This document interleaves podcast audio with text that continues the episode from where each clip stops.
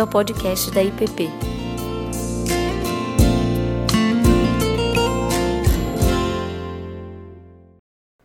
Bom dia, gente. Para mim é uma alegria muito grande a gente poder ter esse tempo juntos, encerrando essa série de mensagens. É, e para isso, gostaria de convidar a ler Colossenses 1, a partir do verso 13. Ele nos libertou das, do poder das trevas e nos transportou para o reino do seu Filho amado, em quem temos redenção, a remissão dos pecados. Ele é a imagem do Deus invisível, o primogênito de toda a criação, pois nele foram criadas todas as coisas nos céus e sobre a terra as visíveis e as invisíveis, sejam tronos, sejam soberanias, quer principados, quer potestade, tudo foi criado por meio dele e para ele. Ele é antes de todas as coisas, nele tudo subsiste. Ele é a cabeça do corpo que é a igreja. Ele é o princípio e o primogênito dentre os mortos para ter a primazia em todas as coisas. Porque, Deus, porque Deus achou por bem que nele residisse toda a plenitude e que, havendo feito a paz pelo sangue da sua cruz, por meio dele reconciliasse consigo mesmo todas as coisas, quer sobre da terra, quer nos céus. Vamos orar. Pai amado, te louvamos por Jesus Cristo, autor e consumador da nossa fé. Porque o Senhor um dia veio até nós e se manifestou ao mundo, trazendo vida, beleza e salvação, ó Pai. Que possamos, ó Deus, continuar a ouvir a Tua voz, como já temos ouvido por meio das canções, por meio da Tua palavra. Que o Senhor fale conosco, que também fale com as nossas crianças, Deus. Pedimos isso no poder do Teu Santo Espírito. Amém. Bom, gente, é, nesse último mês, como foi falado, temos refletido sobre esse tema e esse desafio, a beleza que salva o mundo e a presença de Cristo na arte, na cultura. Esse título eu pego emprestado de Fyodor Dostoevsky, romancista, escritor russo, no qual, no livro O Idiota, ele traz essa afirmação, usando um de seus personagens, que a beleza salvará o mundo, mas aí então o personagem pergunta: mas que beleza? Que beleza é essa que salva o mundo? E Dostoiévski depois vai dizer que seguramente não podemos viver sem pão, mas também é possível existir sem beleza. Nós precisamos alimentar a alma. Agora, ele, como cristão, também compreendia, como temos afirmado aqui, que o Senhor Jesus é o autor de toda a beleza e a fonte no qual ele mesmo é a beleza que salva o mundo e nós não encontramos salvação, resgate, esperança em nenhum outro lugar. E sobre esses temas nós temos refletido nessas últimas cinco aulas. Se você perdeu alguma delas, elas estão disponíveis no podcast da nossa igreja. E fique tranquilo que a fala de hoje você não precisa ter ouvido as anteriores para compreendê-la. Hoje vai ser mais um fechamento, um resumo, mas também uma exposição, como eu havia prometido, ah, de alguma das obras que eu mesmo produzi há dois anos atrás, ah, no nosso tempo lá no Canadá, no Regent, como trabalho de conclusão de curso. Mas nesses últimos domingos falamos sobre o chamado artístico em Êxodo, como que Paulo lida com os filósofos e os autores do seu tempo, e como que isso se conecta também com a linguagem religiosa da Apple, com meios de comunicação do nosso tempo, e como que a arte pode ser uma forma apologética para o imaginário.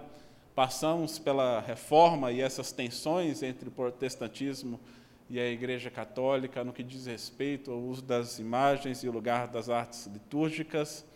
No último domingo, apresentei um pouco sobre o universo encantado da xilogravura, olhando para alguns artistas brasileiros, nordestinos, que são bem conhecidos ah, nesse ofício, e como que Cristo é apresentado e revelado por meio dessas obras, mostrando alguns dos anseios ah, do nosso povo, da nossa terra, da beleza produzida em meio à escassez, mas também essa sede por salvação, por redenção, em meio aos nossos percalços enquanto povo brasileiro vivendo nessa terra que Deus nos deu. Mas uma pergunta no qual nós temos ah, tratado ao longo de todos esses dias é por que se importar então com a beleza? Por que se importar com a arte? E nós temos dito que nós nos importamos a beleza porque Deus criou o mundo de tal maneira que revela a sua própria glória. E nós o adoramos na beleza da sua santidade. E nós vemos que a beleza revelada na criação demonstra uma presença misteriosa de Deus em meio a esse mundo, no qual essa beleza que nós recebemos, nós somos chamados também a cultivar e compartilhar. Ah, nós vemos a beleza do Senhor por meio da descrição da construção do tabernáculo nos Salmos, na literatura apocalíptica, nas poesias e nas canções, no qual não estão ali acidentalmente nas Escrituras, mas são importantes também no processo de comunicação ao povo de Deus.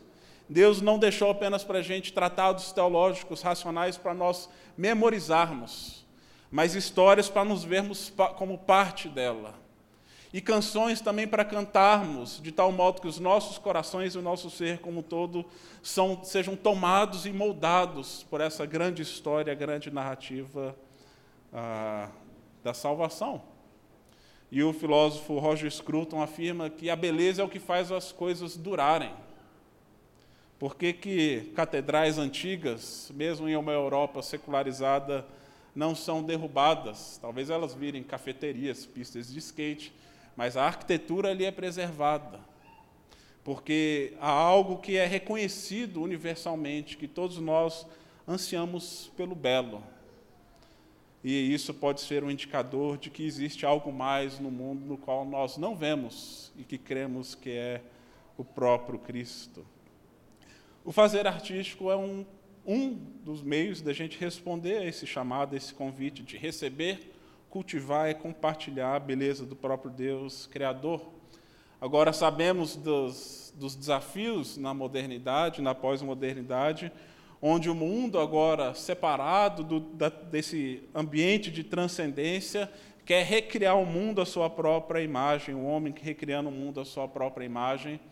E acaba que a arte, muitas vezes, agora é simplesmente um sinal, um sinônimo de, uh, de transgressão, de ruptura e não necessariamente como um anseio por beleza, como um anseio por algo sublime, ainda que eu acredito, e aí como vocês vão ver em alguma dessas imagens que eu vou apresentar, a beleza e a arte também muitas vezes nos ajudam a conectar com a dor, com aspectos da nossa humanidade caída e manchada pelo pecado, ah, assombrados pela morte, mas sem perder de vista um caminho para a esperança. Agora, esse texto que nós lemos, nós vemos que Jesus é a imagem perfeita de Deus. Nenhuma outra imagem no mundo é capaz de revelar mais a presença, a sublimidade e a beleza de Deus no mundo, a não ser o próprio Jesus Cristo a, o termo para imagem aqui no grego é ícone. Jesus, então, é esse ícone de Deus no mundo, no qual a sua presença e a sua beleza é feita e manifesta de maneira plena, no qual tudo foi feito por meio dele e para ele. Todas as coisas, no céu, sobre a terra, poderes visíveis e invisíveis, ah, Jesus é a manifestação tangível de Deus no mundo e nós também, criados à sua imagem e semelhança, como dissemos alguns domingos atrás, nós refletimos também a beleza e a presença de Deus no mundo porque nós fomos feitos à sua imagem. E então, se tem alguma imagem que vai poder representar Deus, é Jesus. E nós refletimos isso com as nossas vidas, com o nosso caráter, com nossos relacionamentos, nosso jeito de ser. Mas cremos que Deus nos dotou com dons, capacidades, possibilidades.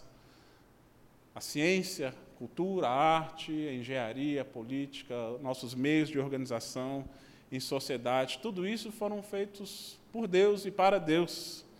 E é por isso que Abraham Kuyper, que foi primeiro-ministro holandês, ah, conhecidamente disse que não há nenhum centímetro quadrado da existência humana no qual Cristo não possa dizer é meu. Então tudo pertence a Ele. E nós respondemos a esse chamado de refletir a presença de Deus no mundo e a soberania de Cristo sobre todas as coisas, servindo-o nesse mundo por meio dessas outras realidades. E nós não fazemos isso com espírito de dominação, de querer simplesmente impor uma visão de mundo, mas como alguém que traz, como dissemos, um buquê de flores para a nossa cultura, uma oferta para que as pessoas tenham a possibilidade de perceber que talvez existe algo a mais. Portanto, Jesus, essa presença e essa beleza que salva o mundo. Agora, como todas as coisas apontam para Ele, tudo foi feito por meio dele e para Ele, nós compreendemos que as Escrituras também, de Gênesis Apocalipse, apontam para Ele. Ah, os reformadores compreendiam que Cristo ele é o centro e a circunferência de todas as Escrituras, de que ela como um todo aponta para a sua obra, para a sua pessoa, para o seu ministério. E então o que nós vemos nas Escrituras como um todo é uma várias histórias cuja grande história se culmina na própria pessoa de Jesus Cristo. E a gente pode fazer leituras diferentes, por exemplo, das histórias do Antigo Testamento, talvez uma tendência mais comum nossa seja de fazer uma leitura mais moralista, de pegar os personagens e aí tirar lições de moral de cada um deles, dos seus erros e tropeços. Por exemplo, quando a gente olha para a história de Davi e Golias, podemos facilmente, ah, ao ler essa passagem conhecida, dizer nós temos todos os nossos Golias e os nossos gigantes que nós precisamos enfrentar. Então, para você enfrentar o seu gigante, você precisa de fé, criatividade, coragem e assim por diante. E acaba que essa mensagem fica autocentrada. Mas se nós compreendemos que as figuras e as histórias de, de, do Antigo Testamento, das Escrituras como todo, apontam para Cristo, é sobre a perspectiva de Cristo que nós precisamos interpretá-las. Ah, obviamente, elas se sustentam nelas mesmas, mas se olhamos, por exemplo, Davi como um tipo de Cristo, compreendemos que nós somos talvez mais parecidos com os irmãos de Davi que se acovardam diante dos gigantes e que nós precisamos da salvação que é enviada pelo próprio Deus. Então, Davi, como sendo um tipo de Cristo, ele é o verdadeiro bom pastor que cuida das ovelhas. Ele é o verdadeiro rei que vem para resgatar, reinar e salvar o seu povo. Ele é o verdadeiro guerreiro que vem para enfrentar os verdadeiros inimigos do povo de Deus: o pecado, o diabo e a morte. E então, assim, nós podemos compreender todas as, Escrituras, todas as histórias do Antigo e do Novo Testamento que culminam na pessoa e na obra de Jesus Cristo. A Bíblia e a criação como um todo têm um único fim que é apontar para a glória de Jesus, o Senhor e Criador de todas as coisas. Essa foi talvez uma motivação inicial, muitos anos atrás, que me fez pensar como que cada livro da Bíblia apresenta Jesus Cristo, e nós vemos isso de Gênesis, Êxodo, Levítico, Deuteronômio até Apocalipse. Isso me inspirou a começar a pensar em imagens. E eu, como formado em design gráfico, eu sempre gostei de desenvolver pôsteres, imagens, seja para eventos, encontros aqui na igreja, ou mesmo nos meus estudos, nos meus trabalhos ah, fora dele, nessa época de formação e de trabalho, antes de ir para o pastorado. E um dos projetos que eu pensei em desenvolver muitos anos atrás foi uma série de imagens onde eu pudesse representar ah, Cristo por meio de cada livro das Escrituras. Ah, antes de ir para o Regent, eu ter, fiquei em Gênesis. Então, dei o pontapé inicial. Né? Ah, não fui muito longe ainda, mas isso ficou ah, guardado na memória como um desejo de trazer essas imagens de tal modo que as pessoas pudessem se conectar com essa grande narrativa bíblica à luz de Cristo. E isso me fez pensar então como que a Bíblia apresenta diferentes tipos de Cristo ao longo de todas elas. Ah, e isso então foi uma das grandes inspirações para eu pensar no meu projeto final do Regent. Como já disse, o meu trabalho de conclusão de curso consistia tanto num trabalho teórico como num trabalho prático. E quando eu fui para lá, eu fiquei ah, honestamente em dúvida se eu deveria desenvolver um trabalho prático. Afinal, eu estava indo para uma instituição acadêmica. Eu falei, não estou indo lá para fazer gravuras, imagens. Eu preciso ter um corpo substancial de leitura e de produção acadêmica. Mas, felizmente, tive professores, mestres, ah, amigos e pessoas nessa caminhada e próprios pastores aqui da igreja me incentivando, mostrando que as ideias precisam ganhar pernas.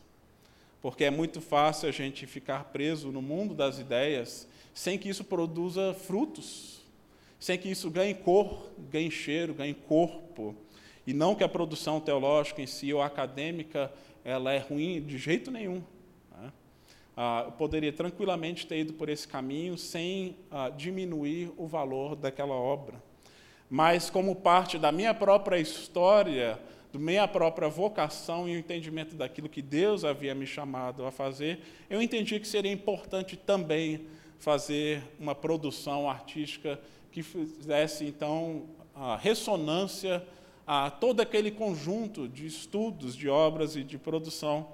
Isso então me levou para esse projeto de trabalho final, ah, no qual eu intitulei Debaixo do Sol Tipos e Sombras de Cristo, no qual, pensando Cristo como sendo aquele que é apresentado ao longo de todas as Escrituras, no qual toda a criação aponta e a nossa existência deve também refletir a sua glória, como que ele é apresentado em diversos ambientes, contextos das Escrituras mas também dentro da nossa própria cultura. E aí, isso para mim foi mais do que uma exploração acadêmica, foi fruto de um longo processo de reflexão pessoal, de entender como que o meu pastorado poderia também se comunicar com um aspecto meu de designer, como que a arte poderia se comunicar com a teologia bíblica, como que a tipografia, e isso é um campo importante do design gráfico, no qual eu tinha um grande apreço, como que você compõe letras, textos, ah, faz composições visuais a partir do texto, favorecendo a comunicação de tal modo que as letras revelem o caráter do texto que você quer utilizar, como que a tipografia pode se comunicar também com a tipologia no qual estava ah, pesquisando. Ah, como que as escrituras podem, de algum modo, ser traduzidas em gravuras e como que a nossa própria história e cultura, enquanto povo, enquanto nação, ah, são comunicadas e refletidos à luz da história bíblica da salvação. Então, tinha esse desafio, obviamente, gigantesco de unir questões bem particulares com outras mais universais, de pensar na nossa vida temporal debaixo do sol e à luz do sagrado e do eterno. Agora, isso, antes de eu ir ah, para o nosso tempo de estudos no Canadá, tinha uma linguagem, uma imagem, um jeito de ser produzido. Eu estava fazendo basicamente trabalhos ah, no computador. Agora, teve um processo e um evento no meio desse caminho que atingiu a todos nós, que foi o período da pandemia. E essa é uma imagem da Nanda e os meninos, isso no ápice ali da pandemia, março, abril de 2020. Aquele período, gente, que ninguém sabia se o mundo ia acabar ou não, a gente estava isolado, a gente sabia que a gente não podia sair do Canadá e que ninguém podia entrar.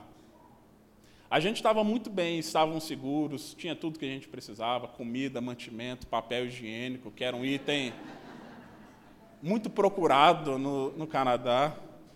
Tínhamos tudo isso, mas ao mesmo tempo uma incerteza muito grande do que, que vai ser de nós, o que, que vai ser dos nossos familiares, dos nossos pais. E se a gente perder alguém no meio desse caminho? Como que a gente lida com as incertezas desse mundo, se o mundo virou de ponta cabeça? Como que nós podemos nos conectar, não fugir dessa realidade, encará-la com esperança, com integridade, com fé, com perseverança?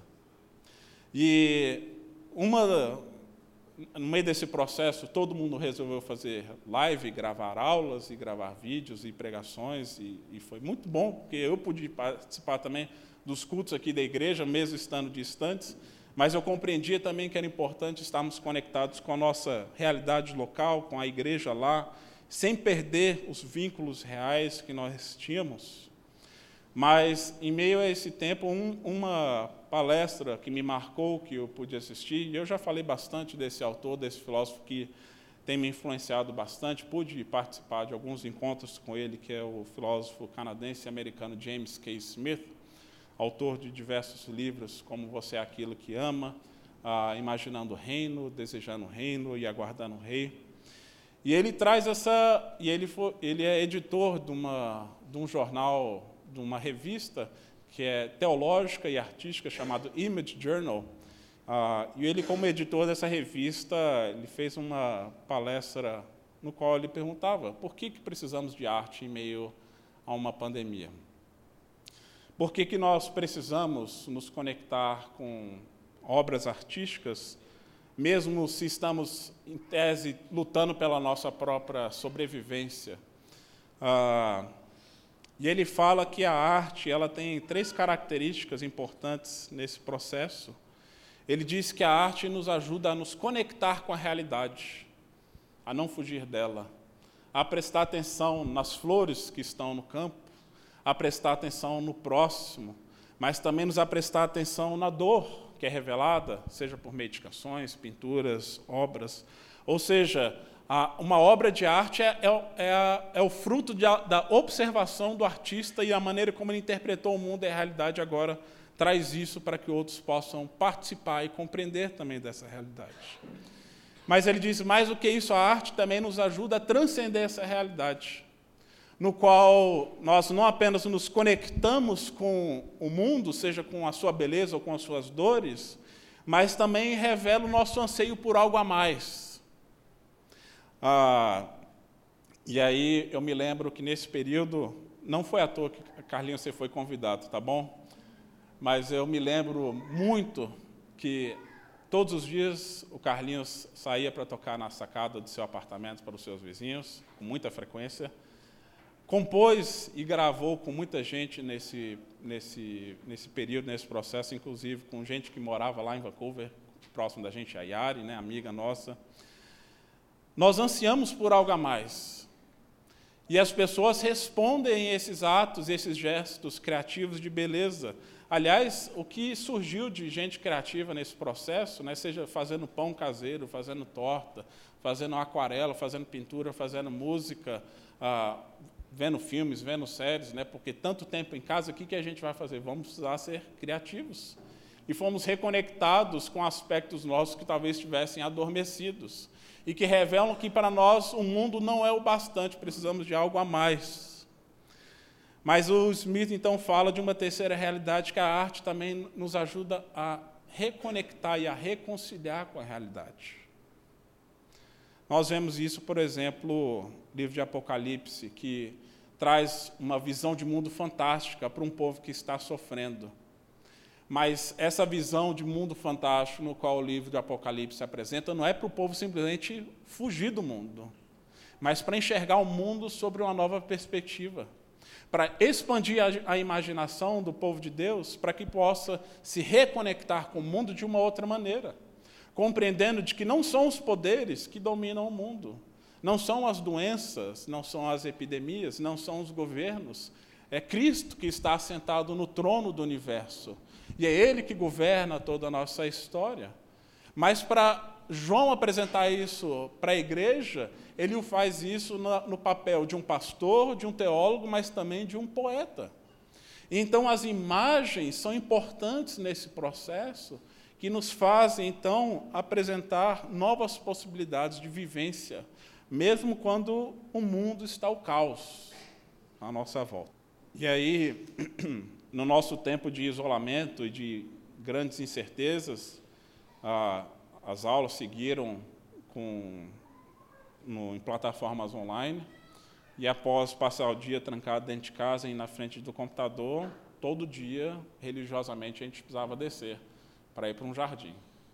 Então descíamos, eu, Ananda, na época era só Levi e Tomás, para ver a horta comunitária perto de casa, as flores, as árvores, a beleza da criação, nos conectar com essas realidades que mostram que, apesar do mundo estar de ponta cabeça, Deus continua sustentando a sua criação.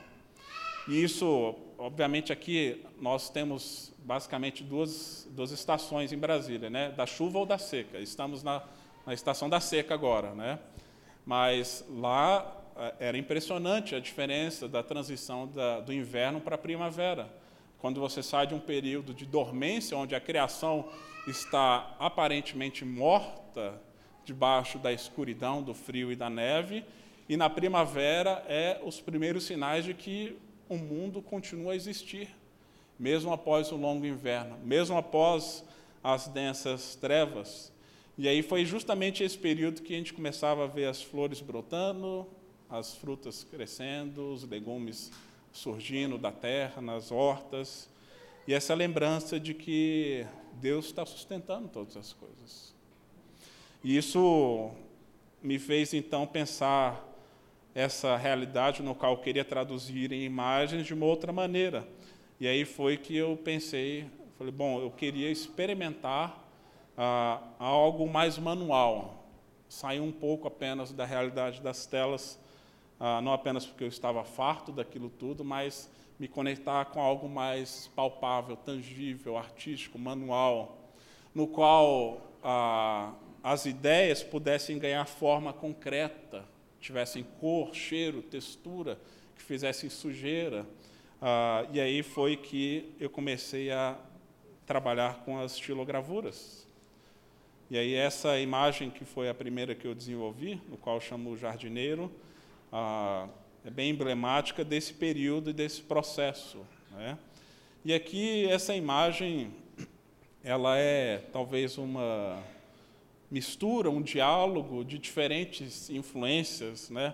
seja do design gráfico, seja da iconografia, ah, dos ícones bizantinos, no qual a mão representa a própria pessoa de Cristo, e nós temos as iniciais gregas IC, C, que é de Jesus Cristo, e a flor, né, a vida brotando a partir dessa realidade. Ah, isso foi feito, e aí lá embaixo vocês terão contato com essa peça e com as, todas as outras que foram desenvolvidas, ah, a partir de um bloco de linóleo. E a xilogravura, como eu apresentei semana passada, ela é um processo ah, manual e bem primitivo de impressão. Ah, Acredita-se que foram os chineses que inventaram há muitos séculos atrás, no século XV, século XVI, foi muito utilizado no período da Reforma, como disse, para a transmissão dos textos ah, dos reformadores e também das respostas dos católicos, no qual a teologia, ah, os textos sagrados, as reflexões, as mensagens, os sermões eram impressos, e aí a prensa de Gutenberg facilitou muito esse processo de disseminação das informações, mas em geral eram acompanhados de gravuras, de imagens que ilustravam as capas, ou as Bíblias, ou os panfletos.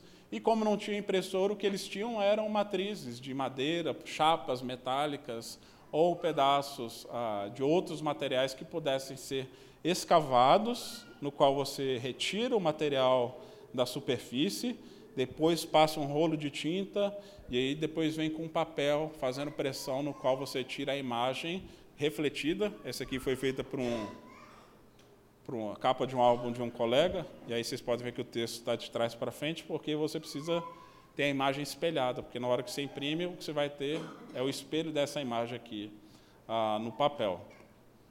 E essa é uma técnica que eu tinha experimentado na minha própria formação ah, na UNB e que eu tinha gostado bastante, mas que depois ficou ah, parado no tempo. O computador é muito mais fácil, muito mais rápido. O pessoal perguntou, Pô, Davi, não é muito mais fácil mandar imprimir na impressora todas essas imagens? Sim, gente, é muito mais rápido, muito mais barato, faz menos sujeira, dá menos trabalho, ah, mas o resultado é outro, e eu espero que vocês percebam isso.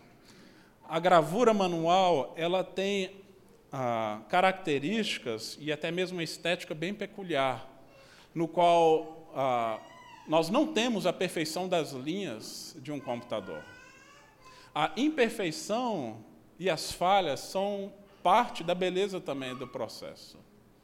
E eu acho isso, para mim, foi um processo bem terapêutico e tem sido. Ontem a Mari estava aqui me ajudando a emoldurar, porque você lida com a frustração.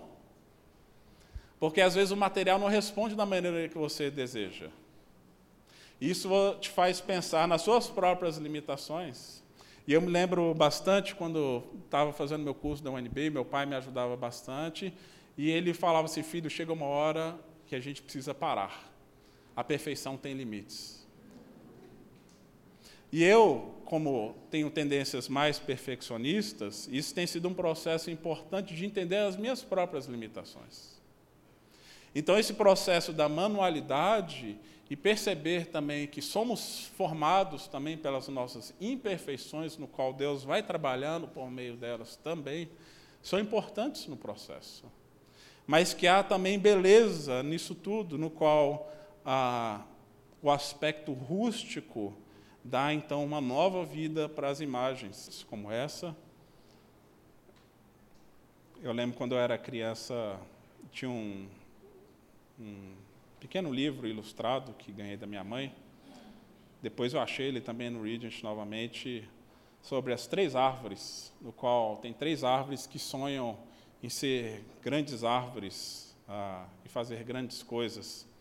E acaba que é elas acabam sendo cortadas e elas revelam a sua dor em meio a esse processo, no qual uma vira um barco, outro vira um baú e uma outra vira uma cruz. Então elas queriam ser grandes árvores ah, para, de algum modo, revelar a beleza de Deus, mas elas acabam sendo cortadas, picotadas para virar outros objetos humanos que eles não entendiam.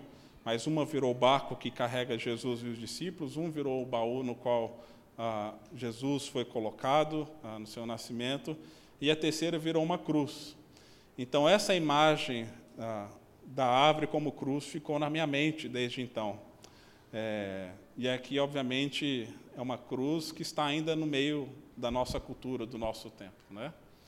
E a cruz é esse símbolo de salvação, mas também de juízo, de possibilidade de vida, mas também revelando quem somos e as nossas incoerências. E aí, obviamente, quem é daqui vai saber localizar muito bem onde que está essa cruz, né? Ah, no, na esplanada, entre símbolos de poder, símbolos religiosos, no qual Jesus reconcilia consigo mesmo todas as coisas mas também traz uma mensagem, obviamente, de confronto para todas elas. Então foi uma imagem mais provocativa. Mas tudo isso, gente, é obviamente uma tentativa de expressar, colocar em cores, texturas, imagens, um pouco dessa caminhada dessa, dessa percepção de que Deus ele é bom, de que Deus ele é criador, de que Deus ele é sustentador, de que Deus ele é a fonte de toda beleza, de toda vida, e que nós respondemos e reagimos a isso com aquilo que Deus nos deu, com o trabalho de nossas mãos, com o nosso fazer diário, trazendo também beleza e riqueza para esse mundo. Você acabou de ouvir o podcast da IPP. Para saber mais, acesse nossa página em www.ippdf.com.br.